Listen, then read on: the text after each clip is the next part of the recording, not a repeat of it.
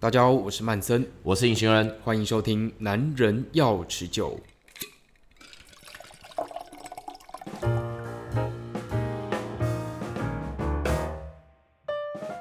隐形人，我们上一次啊聊到这个禁酒令，我发现哦，大家好像对这个历史都还蛮爱的。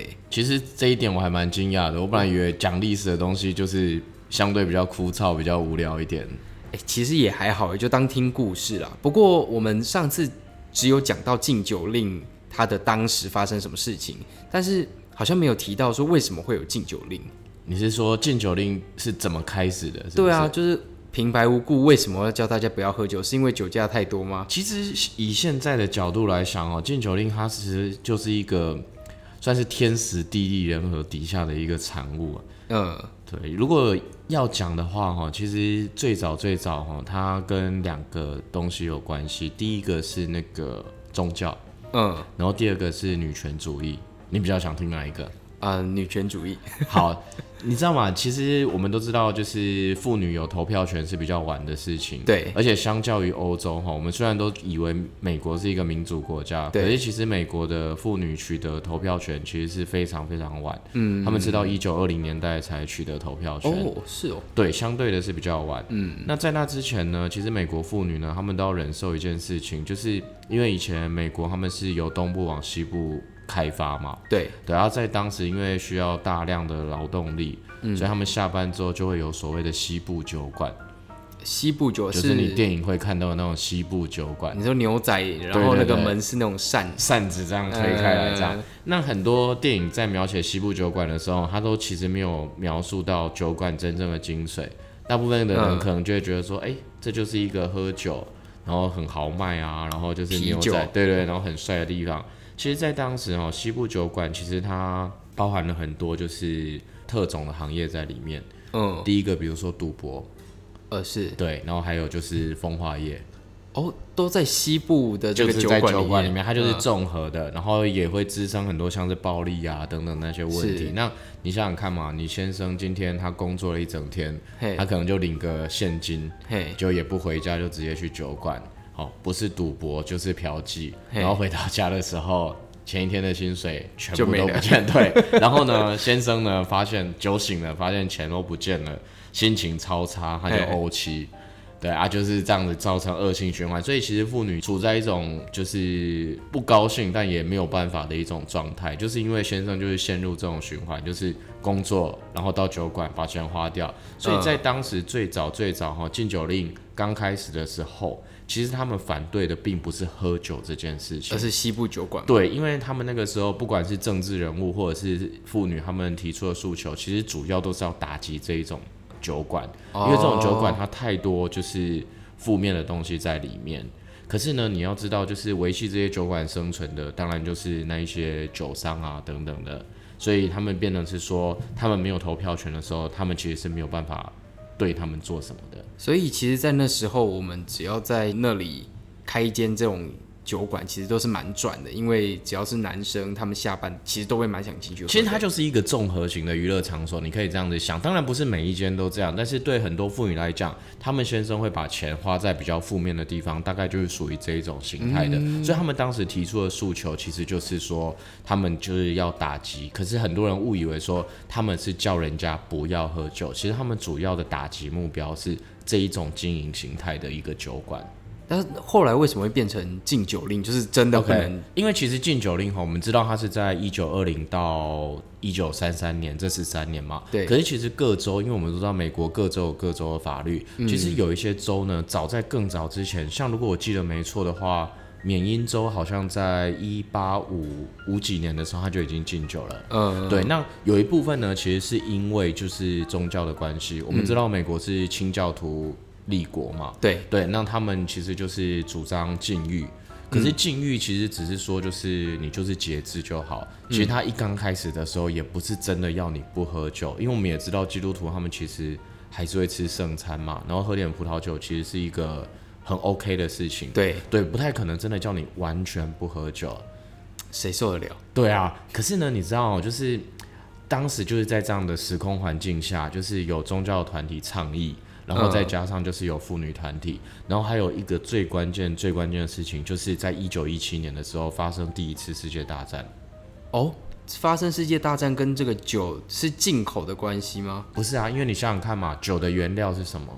是农作物。对啊，农作物就是吃的东西。那、啊、我们都打仗都知道，最重要的就是军火跟粮食。啊、对对，所以那个时空背景呢，真的非常非常特别，就是说当时又有战争。嗯，然后又有妇女团体，嗯、好，然后再加上就是我们刚刚讲的有宗教的一个力量，对对。那在当时呢，美国的政客就算他们很喜欢喝酒，他们为了得到选票，他们一样要站出来说，我支持禁酒令。为什么呢？因为那个时候妇女快要得到投票权了。哦，你换句话说，你只要站出来说我支持禁酒令，等于是有一半的人。可能就会转为全部投你。对，因为当时的妇女对于喝酒这件事情其实已经不爽到极点了。对，因为第一个酒馆呢、啊，在当时其实只有男人可以去，男人专属这样子。呃、对，哎，不过说到这个，还有一件事情哈，蛮特别的，就是禁酒令这件事情发生之后啊，酒馆地下化之后，反而妇女去酒馆的机会就增加了啊？真的吗？对，因为反正就是都违法嘛。那那个时候就是只要你进得来，我们有说就是。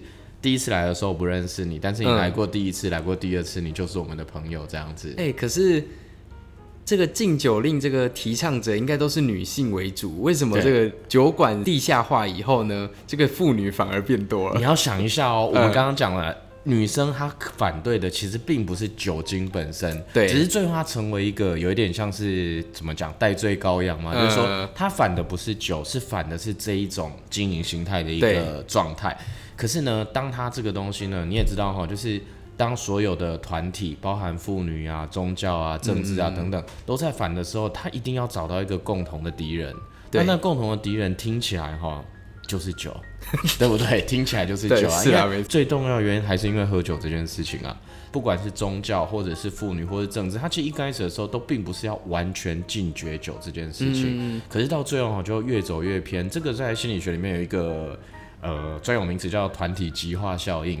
什么叫团体极化效应呢？就是说，你一个团体里面呢、啊，呃、最后会得势、掌权的那一些人，呃、就是在这个团体里面提出意见最偏激的那一些人。嗯、呃，对我，我举一个比较近近，近代的例子啦。对啊，这可能有点政治，就是其实国民党啊，以前虽然我们都知道，就是说他的政治形象。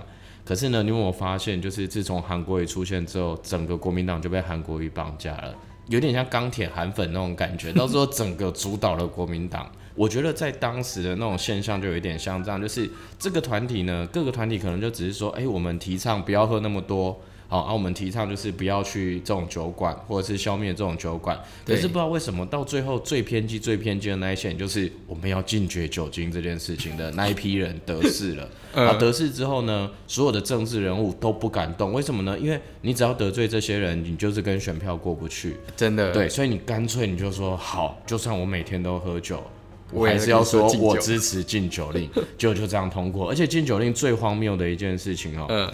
就是他通过的时候，其实根本没有很明确的讲禁酒令到底是怎么回事，所以那个时候美国的人民就觉得说，哎、欸，禁酒令好像还好啊，就是说是不是叫我们不要喝烂醉就好？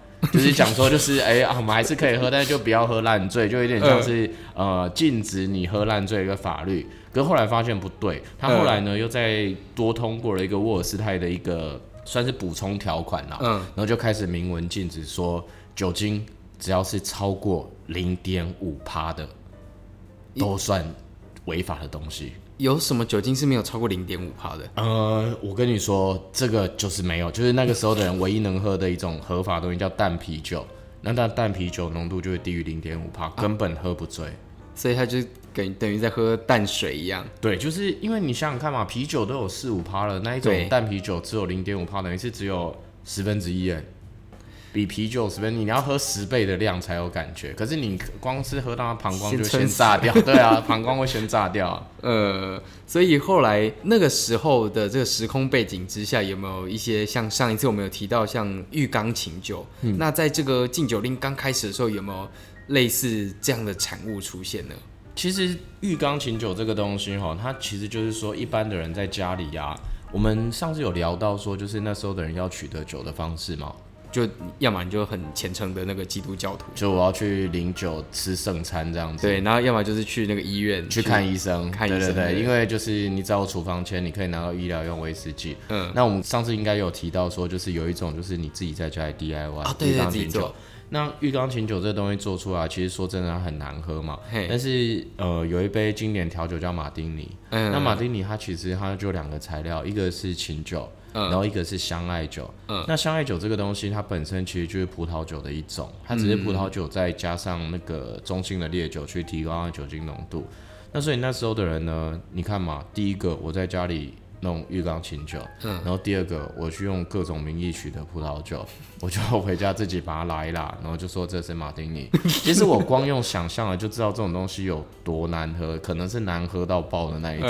嗯、可是又想一想，就是当时的人啊，就是也为他们举一把同情的眼泪，就是他们为了喝酒这么难喝的东西，他们都要吞下去了。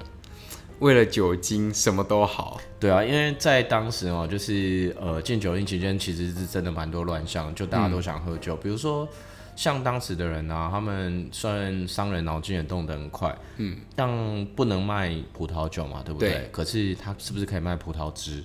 哎、欸，对，对啊，葡萄汁是合法的嘛。他们那个时候呢，商人吼，真的，你现在想一想，真的，他们真的是太聪明了。样他们去把那个葡萄汁啊做成浓缩的砖头。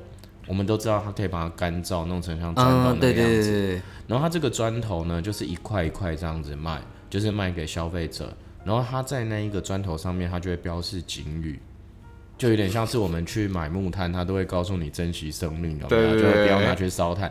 然后他们当时的那个葡萄酒的那个砖头，他们标示的警语哈，两行。嘿，第一行哈，告诉你这个买回去不能泡水。对为什么？对，然后第二行告诉你，如果你泡了水，不能放超过十四天。那那为什么不能泡水？我跟你说，它的第一点跟第二点其实就是两个步骤。嗯、第一个步骤就会叫你泡水，嗯、第二个步骤就会叫你放超过十四天。为什么呢？因为当你泡水后放过十四天的话，葡萄汁会发酵。哦，对，你的葡萄汁砖头就会变成葡萄酒。哎、欸，为什么这听起来好像在卖毒品一样啊？砖块。没办法，没办法。而且其实，在当时除了这一种葡萄汁的砖块之外，还会有一些人很好玩的，他们就是他们会站在那个街角，嗯，然后你就会发现这一些人哦，怪怪的，就是你看他的身材好像也不是特别壮硕，嗯，可是不知道为什么脚啊，或者是大腿内侧啊，或者是肚子附近呢，就会隆起。哎，欸、对，就是因为他们其实他们就在里面藏酒瓶，然后他其实就有一点在路边，有点像是告诉你说我有酒来跟我买，所以你就看到那些特别奇怪的人，就是你就看到站在路边街角，然后你会发现说奇怪，他身体怎么好像蓬蓬的，怪怪的，比例对比例怪怪的，怪怪的，因为他明明看起来瘦瘦的，为什么看起来好像身体底下藏了什么东西？那个其实都是在卖酒的。啊，那都不会被抓吗？啊，当然会被抓啊，就是有的时候就是会被抓啊，你没被抓就是照卖啊。那刚才那个什么葡萄砖，它那个十四天，我们是也可以自己用吗？不是啊，我们现在已经喝到葡萄酒了，为什么你要再去做这种事情？那一定很难喝啊！我们要考古吗？没没有，我跟你说，这个东西我觉得那个是一种克难的，啊，只是现代人会觉得。想想起来是非常非常荒谬。你只要想一下，就是那个时空背景下禁酒了，嗯、然后你要想想看哦，大部分的美国人哈，可能都一刚开始的时候都觉得事不关己，嗯、就是啊，你们这些就是妇女团体在闹啦，啊，就是宗教啦，嗯、啊，不然就是你们这些政客在搞鬼。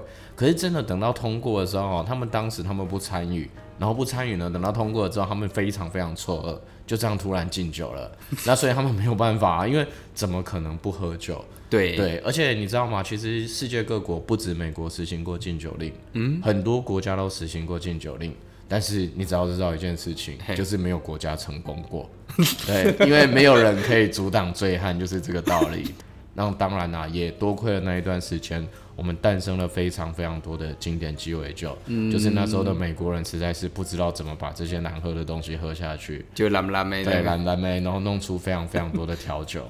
那我们今天在节目的最后，我们是不是也可以来调一点我们现代的这个马丁尼？有没有什么特别的比例啊，还是什么的？现代的马丁尼其实都蛮简单的啦，因为它其实就是两个材料啊，只是说你可能要自己去拿捏温度啊，还有冰块的那一些。但是它的两个材料最基本的就是琴酒，嗯，然后另外一个东西叫香艾酒。那一般来讲的话，就是我们会建议琴酒比香艾酒的比例大概是从三比一到四比一开始，嗯，对，因为如果你这个比例再上去，比如说五比一、六比一上去的话，就是我们所谓的 dry martini。